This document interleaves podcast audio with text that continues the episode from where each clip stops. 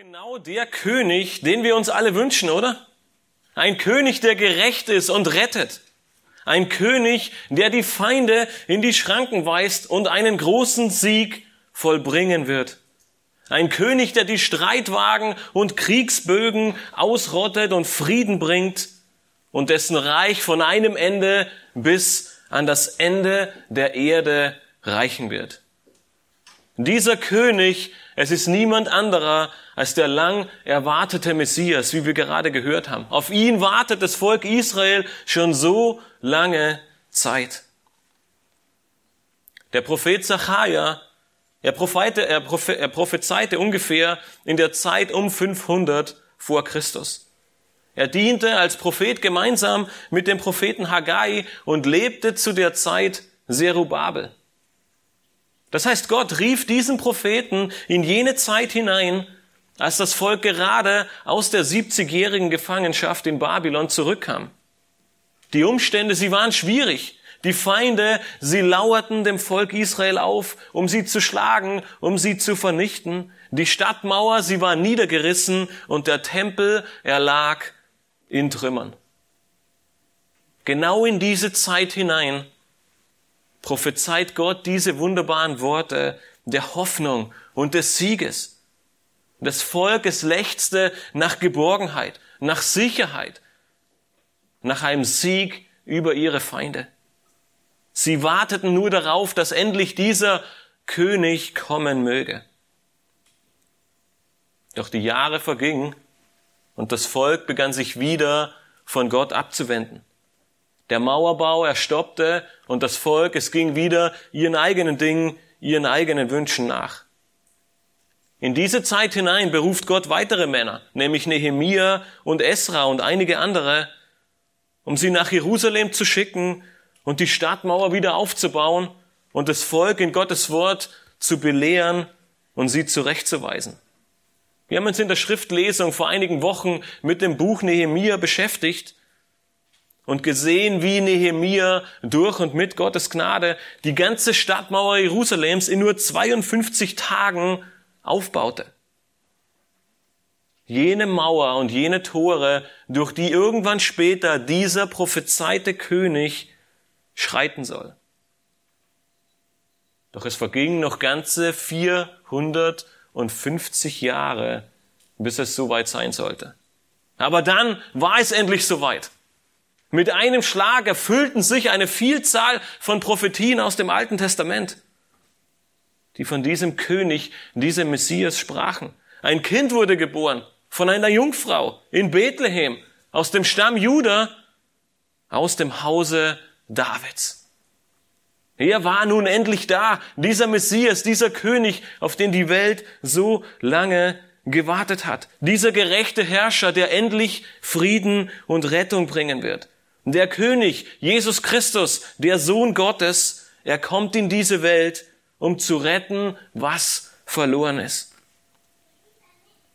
Die große Frage, die sich stellt, ist, wie wird das Volk diesen König empfangen? Wie würdest du diesen König empfangen, wenn er morgen hier in Berlin einziehen würde? Nach drei Jahren des öffentlichen Dienstes, nach vielen Wundern, nach vielen Predigten und nach vielen deutlichen Zeichen, dass er tatsächlich dieser König, dass er der Retter, der Christus ist, steht nun Jesus großer Empfang vor der Tür. Von diesem wichtigen Empfang sprechen alle vier Evangelien und wir wollen uns heute ansehen, was Lukas in seinem Evangelium zu diesem Empfang zu sagen hat. In Kapitel 19 des Lukas-Evangeliums steht nun dieser König endlich vor der Tür. Der triumphale Empfang wird vorbereitet und alles ist angerichtet, um dieses große Fest, um diese große Sensation zu feiern. Doch es kommt alles anders, als wir erwartet hätten.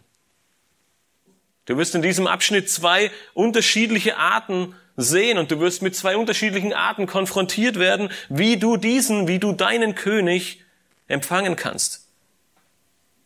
Die Frage, die sich für dich stellt, welche dieser beiden Arten wähle ich? Wie empfange ich meinen König? Welchen der beiden Wege schlägst du ein? Lass uns gemeinsam Kapitel 19 im Lukasevangelium aufschlagen und damit beginnen und uns ansehen, wie die Vorbereitung für diesen großen Empfang des Königs aussehen.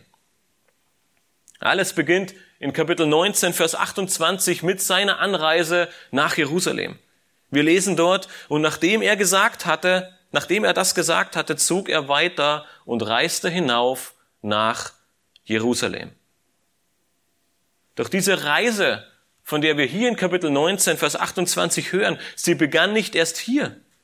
Bereits in Lukas 9, Vers 51 lesen wir, dass Jesus Folgendes vorhatte. In Kapitel 9, Vers 51 steht, es geschah aber, als sich die Tage seiner Wiederaufnahme in den Himmel erfüllten und er sein Angesicht entschlossen nach Jerusalem richtete, um dorthin zu reisen. Von Anbeginn seines Dienstes, man könnte fast sagen, von Anbeginn seines Lebens gab es für ihn nur ein einziges Ziel. Und das Ziel war Jerusalem. Seit Kapitel 9 lesen wir nun davon, dass das sein Weg war. In Kapitel 18, ein Kapitel bevor, bevor Kapitel 19, mit dem wir uns gleich beschäftigen, kommt er nun nach Jericho, unweit entfernt von Jerusalem. Dort trifft er den Zöllner Zachäus, und die meisten von euch kennen sicherlich die Geschichte von Zachäus und dem Maulbeerbaum. Wenig später, nach dieser Begebenheit mit Zachäus, erzählt er dort eines seiner letzten Gleichnisse. Das Gleichnis von den anvertrauten Pfunden. Und in diesem Gleichnis gab es diesen Edelmann, von dem uns berichtet wird. Und er zog fort in ein fernes Land, um dort die Königswürde zu empfangen. Doch seine Bürger, sie hassten ihn. Sie wollten nicht, dass er König über ihr Land werden würde. Sie wollten sein Königreich nicht. Dieses Gleichnis, es hat noch einige wichtige andere Wahrheiten, die wir uns ansehen könnten. Doch diese Aussage sollten wir im Blick behalten, wenn wir nun zu unserem Text kommen. Sie wollten sein Königreich nicht. Nun sind wir in Vers 28, den wir gerade gelesen haben. Nach diesem Gleichnis lesen wir, zog Jesus weiter und reiste nach Jerusalem. Er kam mit seinen Jüngern nach Bethanien und Bethpage und aus dem Johannesevangelium in Kapitel 11, Vers 18 wissen wir, dass Bethanien nur ungefähr drei Kilometer von Jerusalem entfernt liegt. Das heißt, Jesus war nur noch einen Steinwurf von dieser Stadt entfernt, von seinem endgültigen Ziel, das er sein ganzes Leben lang im Auge hatte. Aller Voraussicht nach erreichten sie Bethanien am Freitagabend vor Sonnenuntergang. Wir lesen im Johannesevangelium weiter, dass am Samstag in Bethanien Jesus Lazarus aus den Toten auferweckte und somit eines seiner letzten ganz großen Wunder tat, ehe er Jerusalem erreichte. Am nächsten Tag, dem Sonntag, folgte dann der triumphale Einzug, jener große Empfang in Jerusalem. Und so lesen wir in Lukas 19 weiter in den Versen 29 und 30. Und es geschah, als er in die Nähe von Bethpage und Bethanien kam, zu dem Berg, welcher Ölberg heißt, da sandte er zwei seiner Jünger und sprach, geht in das Dorf, das vor euch liegt. Und wenn ihr hineinkommt, werdet ihr ein Füllen angebunden finden, auf dem noch nie ein Mensch gesessen hat. Bindet es los und führt es her. Und höchstwahrscheinlich befinden wir uns am Sonntag sehr früh am Morgen, als Jesus das zu seinen Jüngern sagte. Und neben diesen beiden Orten, Bethanien und Bethpage, die uns aufzeigen, wo sich Jesus befand, nämlich kurz vor Jerusalem, wird auch noch der Ölberg genannt. Und dieser liegt östlich von Jerusalem, circa 800 Meter über dem Meeresspiegel. Um Jerusalem zu erreichen, ging man normalerweise nach Westen über den Ölberg und durch das Kidrontal, um so nach Jerusalem zu kommen. Und wir sehen in den späteren Versen, dass Jesus genau diesen Weg nahm und diesen Weg einschlug, um nach Jerusalem zu kommen. Doch zuerst schickte er zwei seiner Jünger los mit einem wichtigen Auftrag. Findet das Füllen und bringt es her. Ein Föhn oder ein Fohlen, wie wir es heute meistens nennen, war ein Jungtier und es könnte sowohl von einem Pferd als auch von einem Esel stammen. Lukas gibt uns keine näheren Infos darüber, um welches Tier es sich handelt.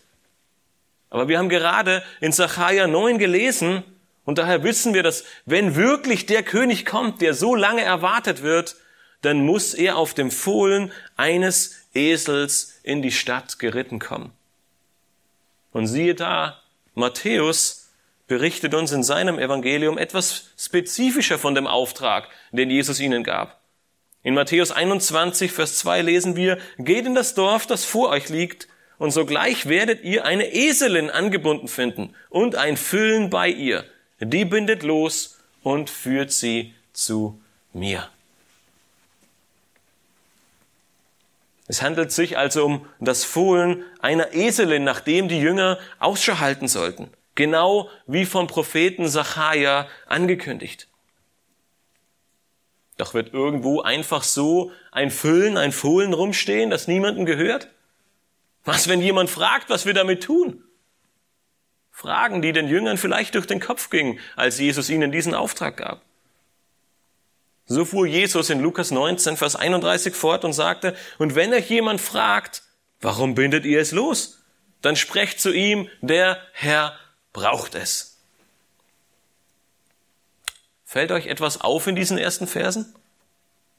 Es war eigentlich gar keine richtige Vorbereitung auf diesen Einzug oder auf diesen Empfang. Eigentlich war alles schon vorbereitet. Es musste gar nichts mehr getan werden. Alles stand schon bereit und wartete nur noch darauf, dass es abgeholt wird. Ihr kennt das alles sicherlich von den Hochzeitsvorbereitungen. Der eine oder andere ist gerade mittendrin. Und es wird monatelang alles Mögliche vorbereitet und man denkt auf jede einzelne Situation und geht jedes Detail durch. Und am Ende stellt man doch fest, dass hin und wieder etwas schief läuft. Doch hier ist alles schon geklärt. Nichts wird dem Zufall überlassen. Alles ist bereits vorbereitet und tritt scheinbar genauso ein. Und so gibt Jesus seinen Jüngern die Anweisung, wie und was sie tun sollen und schickt sie in diesen nächsten Ort. Der König, er braucht dieses Füllen, damit sich die Schrift erfüllt. Was passiert also? Wir lesen weiter, Vers 32, da gingen die Abgesandten hin und fanden es, wie er ihnen gesagt hatte. Als sie aber das Füllen losbanden, sprachen seine Besitzer zu ihnen, warum bündet ihr das Füllen los? Sie aber sprachen, der Herr braucht es. Alles passiert genau so, wie Jesus es ihnen angekündigt hat. Sie kommen in das Dorf, finden das Fohlen und binden es los.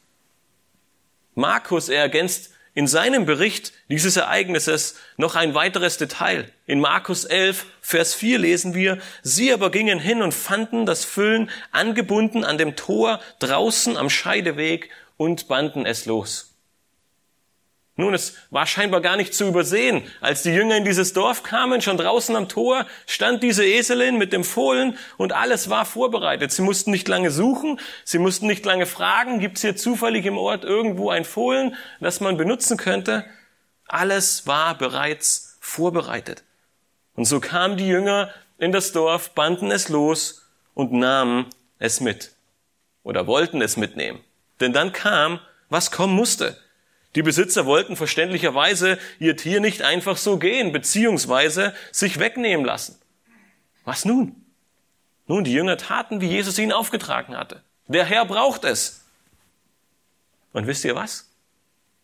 Keine Widerrede. Kein welcher Herr.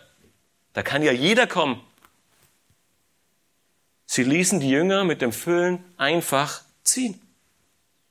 In Markus 11, Vers 6 lesen wir, sie aber redeten zu ihnen, wie Jesus befohlen hatte, und sie ließen es ihnen. Jesu Worte, sie gingen in jedem einzelnen Detail in Erfüllung. Alles kam genau so, wie er es vorhergesagt hatte. Gott hat alles für diesen Tag, für diesen triumphalen Einzug des Retters, des Königs vorbereitet. Alles war für diesen einen Moment vorherbestimmt. Selbst die, selbst die Besitzer, sie willigten einfach ein. Und all das geschah zu einem bestimmten Zweck. Und Matthäus, er bringt es auf den Punkt in Matthäus 21, Vers 4 bis 5. Er sagt nämlich, das ist aber alles geschehen, damit erfüllt würde, was durch den Propheten gesagt ist. Der spricht, sagt der Tochter Zion, siehe, dein König kommt zu dir demütig und reitend auf einem Esel, und zwar auf einem Füllen, dem Jungen des Lasttiers. Mit anderen Worten schreit Matthäus hinaus, es ist soweit. Nach 500 Jahren des Wartens ist dieser König endlich da. Er kommt. Alles ist vorbereitet. Genau wovon das Alte Testament so lange gesprochen hat. Das Warten, es hat ein Ende. Der König ist da und dieser König ist niemand anderer als Jesus Christus selbst. Er wird nun diese vorhergesagte Gerechtigkeit, den lang erwarteten Frieden bringen. Gottes Prophezeiung wird erfüllt. Was denkst du, wenn du diese Verse liest? Eine nette Geschichte? Etwas, worüber die Kinder in der Kinderstunde hören und sich wahrscheinlich freuen würden, wenn sie es erzählt bekommen? Wer glaubt das schon? Warum sollte gerade Jesus dieser König sein? Diese Fragen, aber vor allem die Antworten auf deine Fragen werden gleich noch eine wichtige Rolle spielen. Einige der Menschen zur damaligen Zeit, sie hatten bereits vor diesem Empfang realisiert, dass Jesus mehr als nur ein Lehrer war, dass er mehr als nur ein Prophet war, der Dinge vorhersagen konnte, die tatsächlich auch so eintraten. Einer dieser Menschen war ein Blinder, den Jesus in Jericho traf. Nur kurze Zeit bevor wir dieses Ereignis hier sehen, nämlich in Lukas 18. Nur wenige Tage, nur wenige Stunden vor dieser Begebenheit heilt Jesus ihn in Jericho. Und wir lesen von ihm in Lukas 18 in den Versen 38 bis 39. Da rief dieser Blinde und er rief und sprach, Jesus, du Sohn Davids, erbarme dich über mich. Und die vorangingen, geboten ihm, er solle schweigen. Er aber rief noch viel mehr, du Sohn Davids, erbarme dich über mich. Er hätte auch einfach nur Jesus rufen können. Er hätte auch einfach nur Rabbi oder Lehrer rufen können. Und wahrscheinlich hätte genauso jeder gewusst, wer er ist. Doch dieser Blinde, er sprach ihn mit Sohn Davids an. Dieser Zusatz, dieser Titel dem der blinde Jesus gibt, der ist nicht einfach nur irgendein Zusatz. Das war ein unmissverständlicher Ausdruck für den Messias. Das ganze Volk Israel, es wartete nur darauf, dass dieser prophezeite, dass dieser vorherbestimmte Sohn Davids eines Tages kommen würde. Mit anderen Worten sagte dieser Blinde, Jesus, Messias, Retter der Welt, erbarme dich über mich. Menschen wie dieser blinde Mann in Jericho, sie erkannten bereits, bevor Jesus triumphal in Jerusalem einzog und sich die Prophezeiung aus Sacharja 9 erfüllte, dass es endlich so weit war. Er ist da, der lang angekündigte Retter der Welt. Unser König ist gekommen. Sacharja 9, Vers 9 erfüllt sich demnächst vor unseren Augen. Der König, er kommt, um uns zu retten. Die große Frage ist, glaubst du an diesen König? Glaubst du an diesen Retter? Wie würdest du persönlich diesen Retter empfangen? Oder würdest du ihn überhaupt empfangen? In Lukas 19 hat das Warten jedenfalls ein Ende. Alles ist vorbereitet und der große Empfang kann beginnen. Wie wird sein Volk ihren lang erwarteten König nun empfangen? Wir sehen in den folgenden Versen, dass es zu Beginn ein jubelvoller Empfang dieses Königs ist. Zuerst bringen die Jünger das Füllen zurück zu Jesus und treffen die letzten Vorbereitungen. In, Vers 35 lesen wir, und sie brachten es zu Jesus, warfen ihre Kleider auf das Füllen und setzten Jesus darauf. Die Kleider der Jünger, sie dienten in gewisser Weise als Sattel und somit konnte diese letzte Reise, diese letzten Kilometer Beginn. Die letzten Kilometer bis Jerusalem, bis zu diesem Einzug. Doch diese frohe Kunde, dass der König endlich da ist, sie hatte wohl schon die Runde gemacht. Viele Leute hörten davon und kamen Jesus noch zuvor. Er schaffte es nicht mal bis Jerusalem zu kommen. In Vers 36 lesen wir, als er aber weiterzog, breiteten sie ihre Kleider aus auf dem Weg. Noch bevor Jesus nach Jerusalem kam, waren schon viele der Nachfolger auf dem Weg zu ihm. Sie kamen ihm entgegen, sie breiteten ihre Kleider aus und sie priesen ihn. Dieses Ausbreiten der Kleider, es war ein Zeichen, ein Akt der Ehre, ein Akt der Huldigung. Wir finden diesen Brauch schon im Alten Testament. Zum Beispiel lesen wir in 2. Könige 9, Vers 13 bei der Einsetzung von König Jehu folgendes. Da eilten sie und nahmen jeder sein Gewand und legten sie unter ihn auf die bloßen Stufen und sie stießen in das Schoferhorn und riefen, Jehu ist König geworden. Als Jehu der neue König in Israel wurde, breitete das ganze Volk auch ihr Gewand aus und zeigten ihm damit ihre Huldigung und ihre Ehre ihm gegenüber. Und bei Jesus geschieht nun auf der letzten Reise, auf den letzten Metern nach Jerusalem genau das Gleiche. Die Jünger erkennen, dass dieser König, der besser als alle Könige ist, die sie jemals hatten, sogar besser als König David, der alle Könige bei Weitem überstrahlte, dass er nun auf dem Weg war, in seine Stadt einzuziehen. In Matthäus 21 lesen wir noch, dass sie Zweigen von Bäumen abrissen und sie ausbreiteten.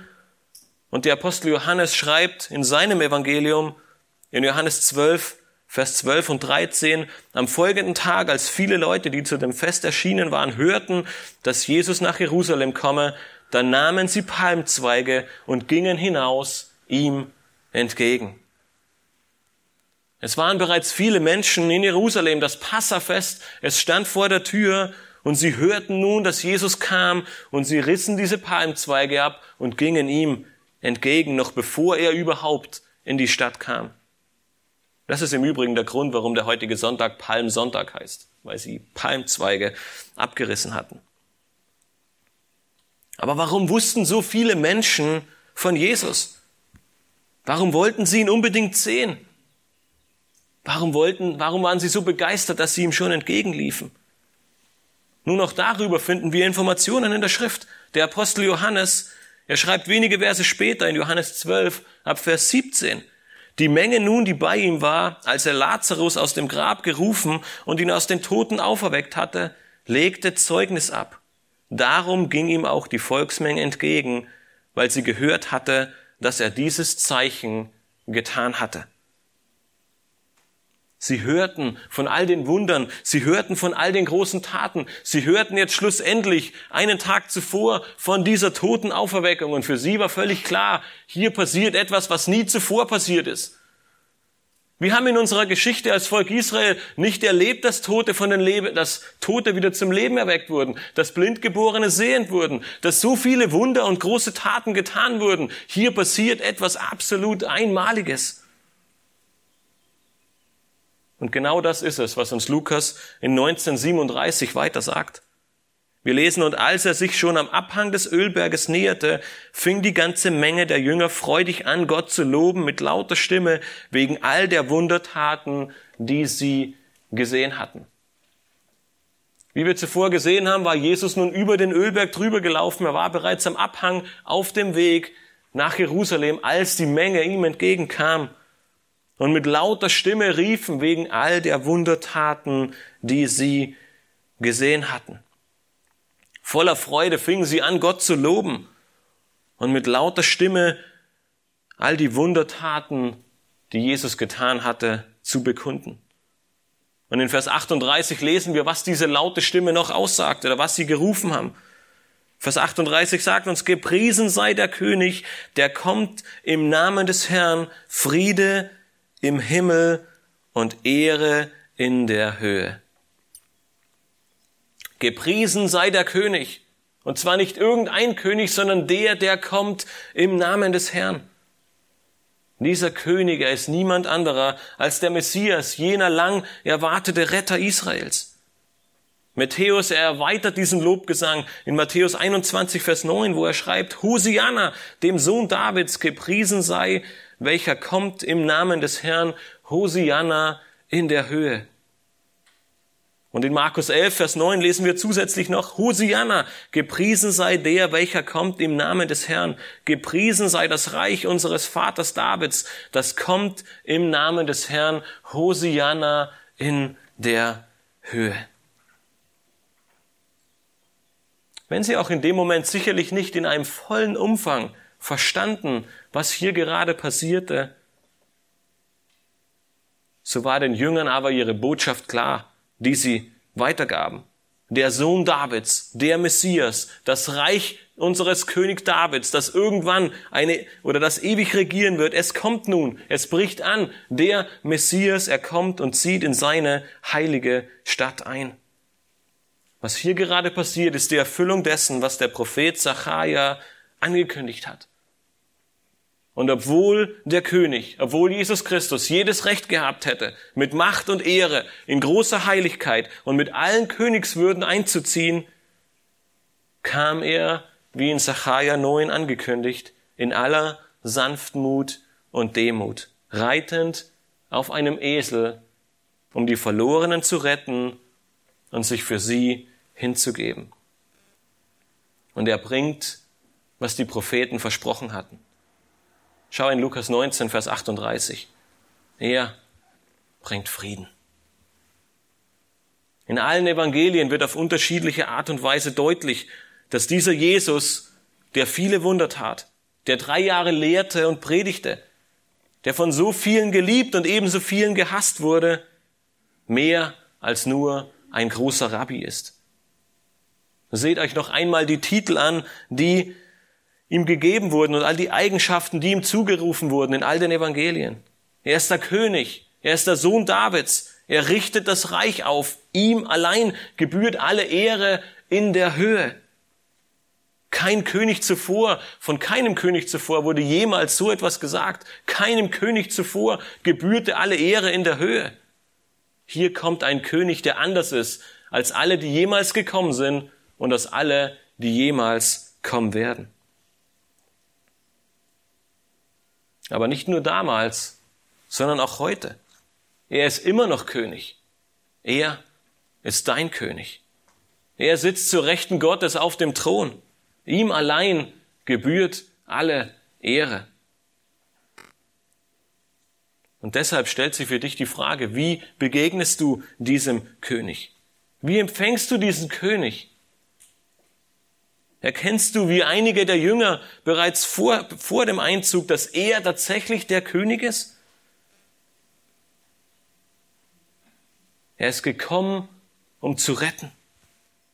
Und wenige Kapitel später in Lukas 23 sehen wir, dass seine Rettung darin endete, dass er sein Leben gegeben hat, um am Kreuz zu sterben für deine Schuld.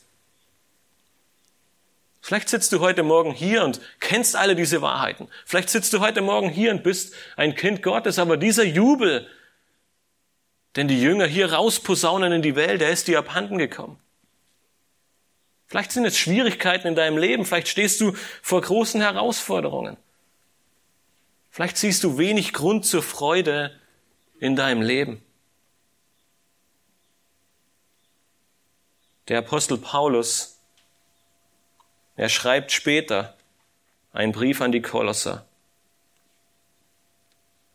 Und er schreibt diesen Brief an uns und in Kolosser 2, Vers 13 und 14 schreibt er, er hat euch, die ihr tot wart in den Übertretungen und dem unbeschnittenen Zustand eures Fleisches, mit ihm lebendig gemacht, indem er euch alle Übertretungen vergab.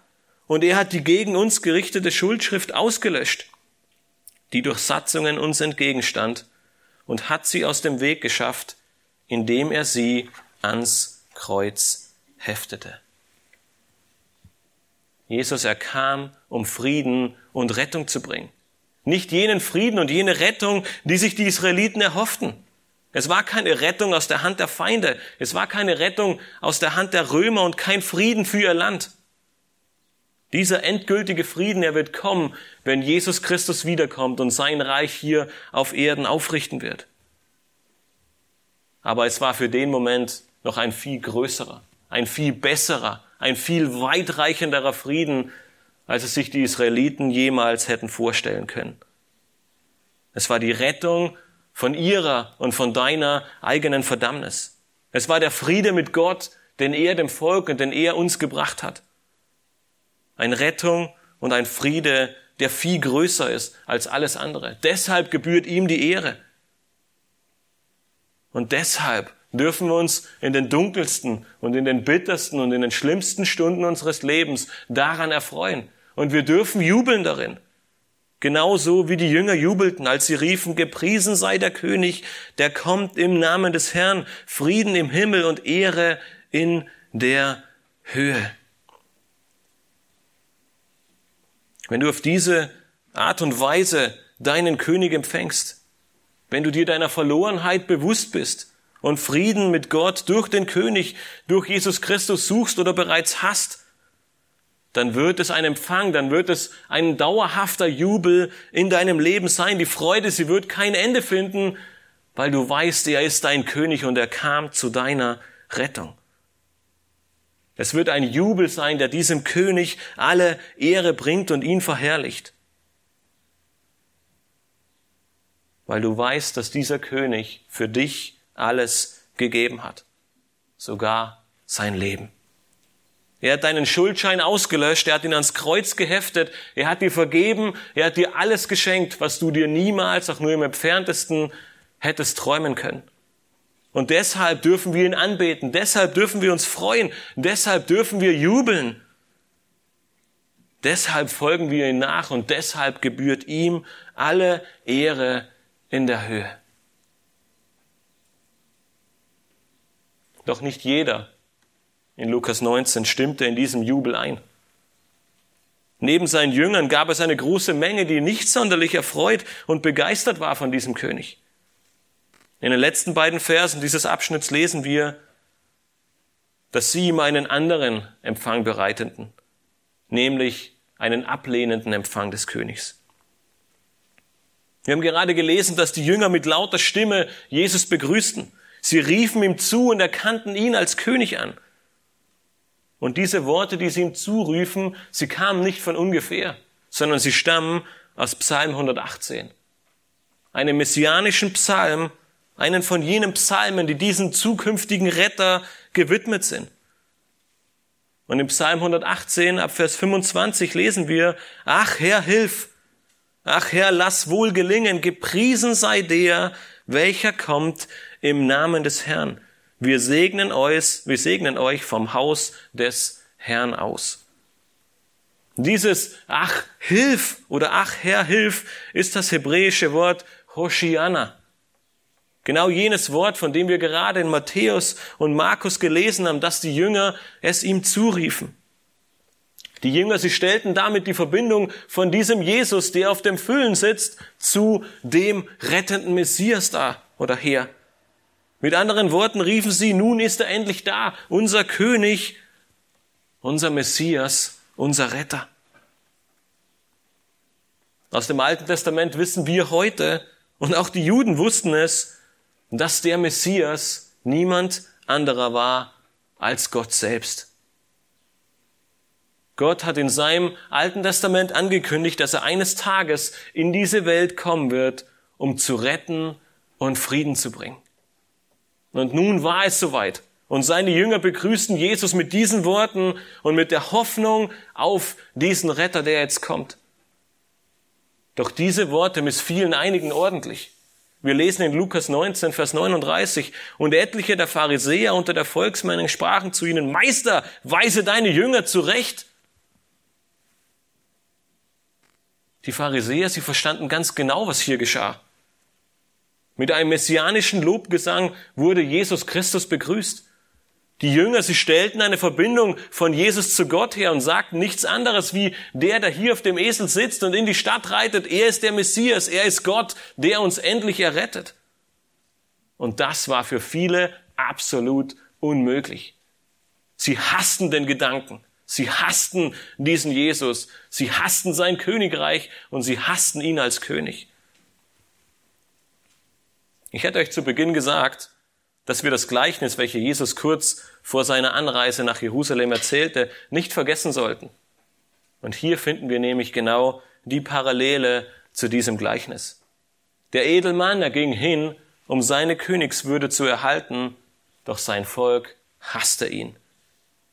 In Lukas 19, Vers 14, mitten in diesem Gleichnis lesen wir, seine Bürger aber hassten ihn und schickten ihm eine Gesandtschaft nach und ließen sagen, wir wollen nicht, dass dieser über uns herrsche.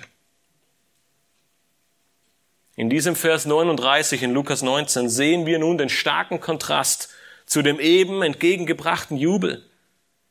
Die Pharisäer und viele andere im Volk, sie wollten ihn nicht als König, sie hassten ihn. Und dies wird einige Verse und einige Tage später deutlich, als sie lieber einen Mörder freiließen und dafür Jesus kreuzigen ließen. Die Worte kreuzige ihn, kreuzige ihn, sie halten durch die ganze Stadt Jerusalem. Und so riefen die Pharisäer Jesu und seine Gefolgschaft dazu auf, zu stoppen, was sie hier taten. Es konnte nicht sein, dass dieser König der Messias ist. Sie wollten es nicht wahrhaben, dass die Jünger diesen auf einem Esel reitenden Menschen als Gott feierten. Dies musste sofort ein Ende haben. Weise deine Jünger zurecht. Doch Jesu Antwort erstaunt einmal mehr. In Lukas 19, Vers 40 antwortet ihnen Jesus. Ich sage euch, wenn diese schweigen sollten, dann würden die Steine schreien. Mit anderen Worten sagt er, niemand kann diesen Moment aufhalten.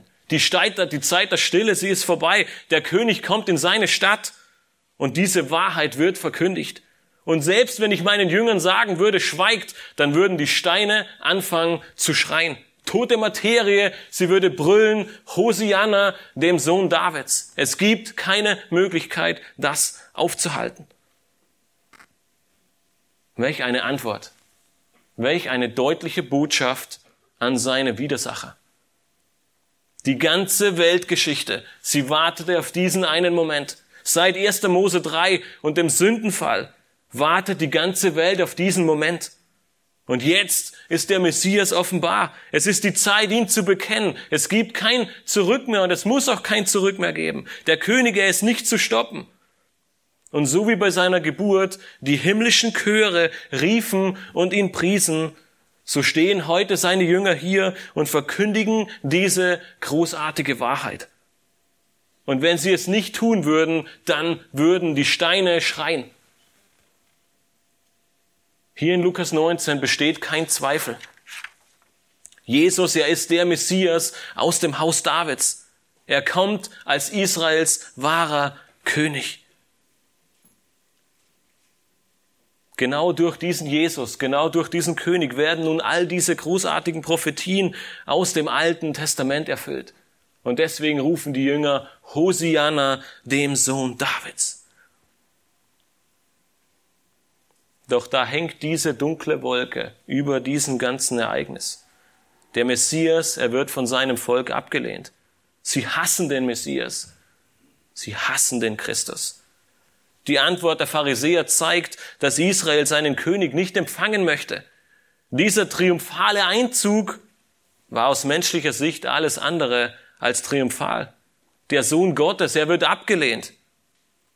Und diese Ablehnung Jesu, sie wird am Ende im Gericht Gottes resultieren. Und genau das ist es, was Jesus wenig später ankündet, als er mit Trauer auf die Stadt Jerusalem sah. Ab Vers 41 in Lukas 19 lesen wir, und als er näher kam und die Stadt sah, weinte er über sie und sprach, wenn doch auch du erkannt hättest, wenigstens noch an diesem, deinem Tag, was zu deinem Frieden dient. Nun aber ist es vor deinen Augen verborgen. Denn es werden Tage über dich kommen, da deine Feinde einen Wall um dich aufschütten, dich ringsum einschließen und von allen Seiten bedrängen werden. Und sie werden dich dem Erdboden gleich machen, auch deine Kinder in dir und in dir keinen Stein auf dem anderen lassen, weil du die Zeit deiner Heimsuchung nicht erkannt hast. Diese große Ablehnung wird Konsequenzen haben. Gottes Gericht, es wird kommen. Und es kam auch für Jerusalem. 70 Jahre nach Christus passierte genau das, was Jesus hier angekündigt hat. Die Römer, sie fielen in Jerusalem ein, sie zerstörten die Stadt samt der Stadtmauer und allem, was sich darin befand. Und wir lesen in Gottes Wort weiter, dass dieses Gericht über Jerusalem auch in einem Gericht am Ende der Tage für jeden einzelnen Menschen enden wird. Jeder Einzelne, der nicht Buße tut, jeder Einzelne, der nicht an den Sohn glaubt, jeder Einzelne, der nicht seine Knie vor ihm beugen wird, er wird in diesem Gericht zugrunde gehen. Es gibt keinen drinnen vor diesem Gericht.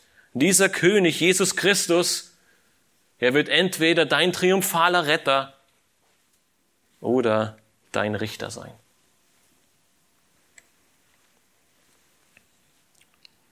Es war bereits dunkel, als das letzte Flugzeug des Tages das Terminal erreichte.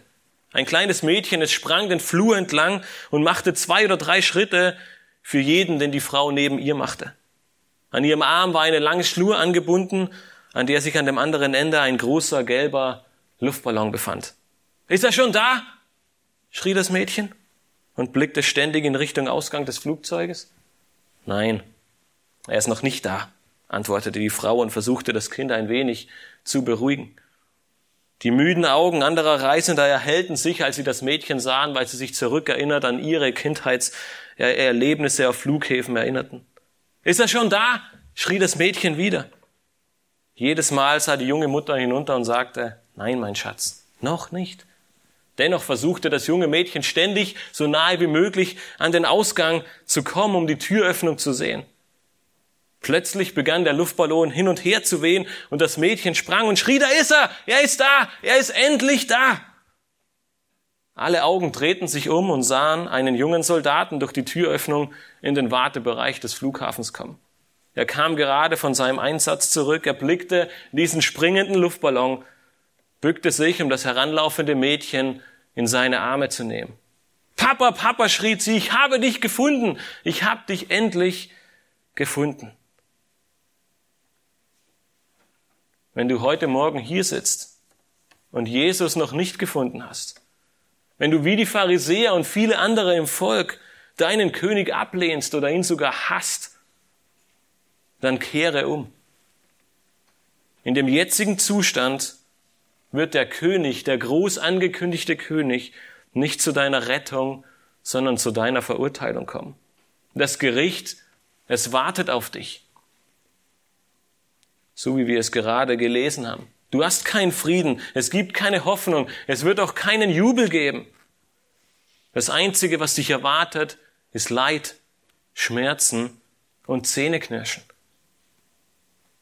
Doch obwohl du deinen König bisher abgelehnt hast, obwohl du ihn hasst, vielleicht, wie es auch die Pharisäer und viele andere Juden taten, ist er trotzdem ein König der Gnade, ein König des Mitgefühls, ein König voller Barmherzigkeit. Und seine Mission ist immer noch dieselbe wie damals. Er kommt, um Rettung und Frieden zu bringen, auch in deinem Leben. Und deshalb ruft dich die Schrift auf, kehre um, tu Buße, beuge dich unter diesen König, erkenne deine Schuld und die Notwendigkeit, dass du Erlösung brauchst. Und die frohe Botschaft der ganzen Schrift ist, er wird sie dir geben. Er reinigt dich von aller Ungerechtigkeit. Am Ende seines Lebens schreibt der Apostel Johannes in 1. Johannes 1, Vers 9, denn wir, denn wir, wenn wir aber unsere Sünden bekennen, so ist er treu und gerecht, dass er uns die Sünden vergibt und uns reinigt von aller Ungerechtigkeit. Dann wirst auch du diesem König zujubeln können. Einem Jubel, der darin begründet liegt, dass dieser, dass dieser König Rettung und Frieden für dich brachte. Er wird dich aus der ewigen Verdammnis retten, dich von deinem ewigen Leid und deiner Verlorenheit befreien und dir ein neues Leben schenken. Ein Leben, in dem hier auf Erden nicht alle Probleme gelöst sind, aber ein Leben, das dich auf ewig von der Sünde befreit. Ein Leben, das über diese Welt hinausgeht und dir eine Ewigkeit bei ihm, ohne Schmerz, ohne Leid, ohne Trauer und ohne Verlorenheit zusichert. Jesus Christus, er ist dieser wahre König. Er allein bringt Rettung und Frieden und das ist diese frohe Botschaft, die wir in Lukas 19 sehen. Er ist der König, auf den die Menschheit so lange gewartet hat. Dieser König, der einzieht, demütig und reitend auf einem Esel, damit die Welt errettet wird von ihrer Sünde und Frieden bekommt mit Gott. Deshalb möchte ich dich am Ende noch einmal fragen, wie empfängst du diesen König? Brichst du in Jubel aus und erfreust dich über sein Kommen, welche Rettung und Frieden bringt? Oder ist dir sein Kommen ein Anstoß, wie es auch den Pharisäern war? Die ganze Schrift, sie spricht von ihm als dem König der Könige. Er ist erhaben über alles und jeden. Ihm allein gebührt die Ehre und der Ruhm. Als der Apostel Paulus seinen ersten Brief an Timotheus schrieb, nutzte er die ersten Verse, um seinen Bruder Timotheus seinen Auftrag vor Augen zu stellen. Ab Vers 12 dankt er Gott dann über alle Maßen für seine Errettung und die Gnade, die er ihm in seinem Leben geschenkt hat. Die Krönung dieses ersten Abschnitts bildet dann 1. Timotheus 1, Vers 17. Dort schreibt er dem König der Ewigkeit aber, dem unvergänglichen, unsichtbaren, alleinweisen Gott, sei Ehre und Ruhm von Ewigkeit zu Ewigkeit. Amen. Lass Jesus Christus auch in deinem Leben dieser König sein. Gib ihm dein Leben hin. Lebe zu seiner Ehre und gib ihm Ruhm durch dein Leben, durch deine Hingabe, durch deine Liebe zu ihm. Folge ihm nach und bete ihn an, denn wir sehen, dass er allein würdig ist, dass er der König der Ewigkeit, der unvergängliche, unsichtbare, alleinweise Gott ist, der in diese Welt kam, um Rettung und Frieden zu bringen. Lasst uns am Ende gemeinsam beten.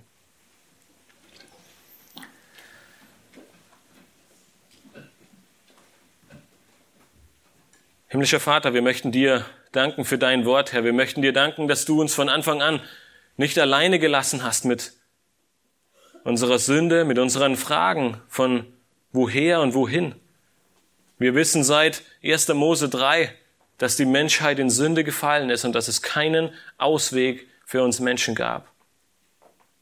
Aber du bist ein gnädiger, du bist ein barmherziger, du bist ein liebender Gott, Herr. Und bereits mit dem Sündenfall hast du uns einen Ausweg aufgezeigt, dass ein Retter, dass der König eines Tages kommen wird.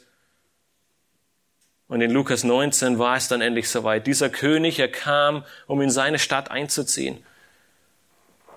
Und Herr, wir möchten dich bitten, dass wir, wenn wir gerade in einer herausfordernden Situation sind, wenn uns nicht nach Jubel zumute ist, dass wir uns diese Tatsache einmal mehr vor Augen führen, Herr, dass wir jubelnd uns freuen dürfen, selbst in unserer Not, weil wir wissen, dass du der König bist, dass du der Retter bist, Herr.